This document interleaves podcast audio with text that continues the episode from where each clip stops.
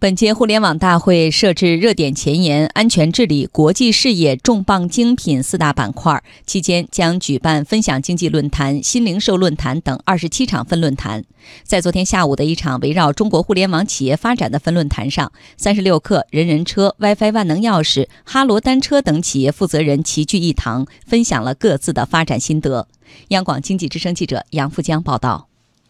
随着流量、人口等红利接踵消失，互联网公司竞争进入下半场，如何释放管理红利？当政策支持由投资逐渐转向减税，企业的经营策略又该做出哪些调整？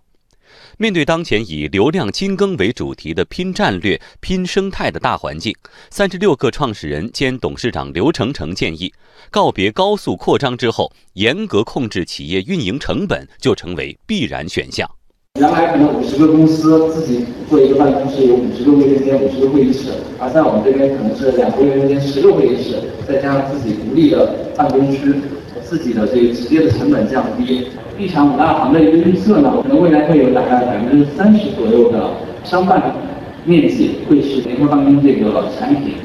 既然昂贵的流量需要精耕，人人车创始人兼 CEO 李健说：“这就需要企业基于有限的访问、有限的数据，来尽可能为每个用户精准推荐，做到千人千面。”假设现在我们在座的各位在浏览人车的网站，我们看到一个感兴趣的车，我们拨打了电话，那我们背后呢有一千个客户，这个电话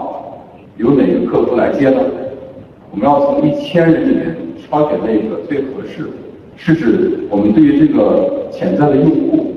更有可能提供最匹配的对接。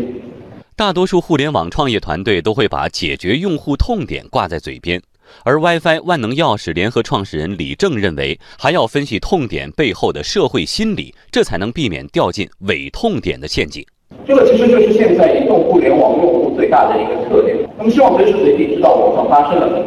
如果一个用户有半天没有联系到互联网去看，他可能感觉啊，有个微微的隔离感啊。如果说一天他没有去看手机，那么很有可能，他的朋友们在朋友圈讨论的东西，他是不知道啊是一个什么什么内容。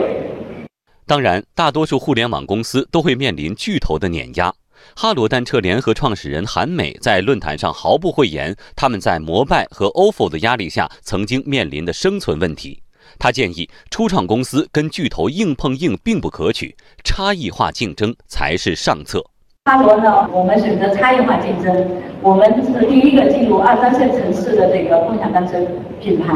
那那个时候我们调研了二三线城市有大量的这个城市，大量的用户，他需要共享单车，但确实没有。那所以我们选择了以这个农村包围城市，以这个二三线为突破口的这样的一个选择。流量成本飙升后，互联网企业都不约而同地将重心往内容和服务端倾斜。可以看到，一个基于内容和服务的流量深度经营时代已经来临。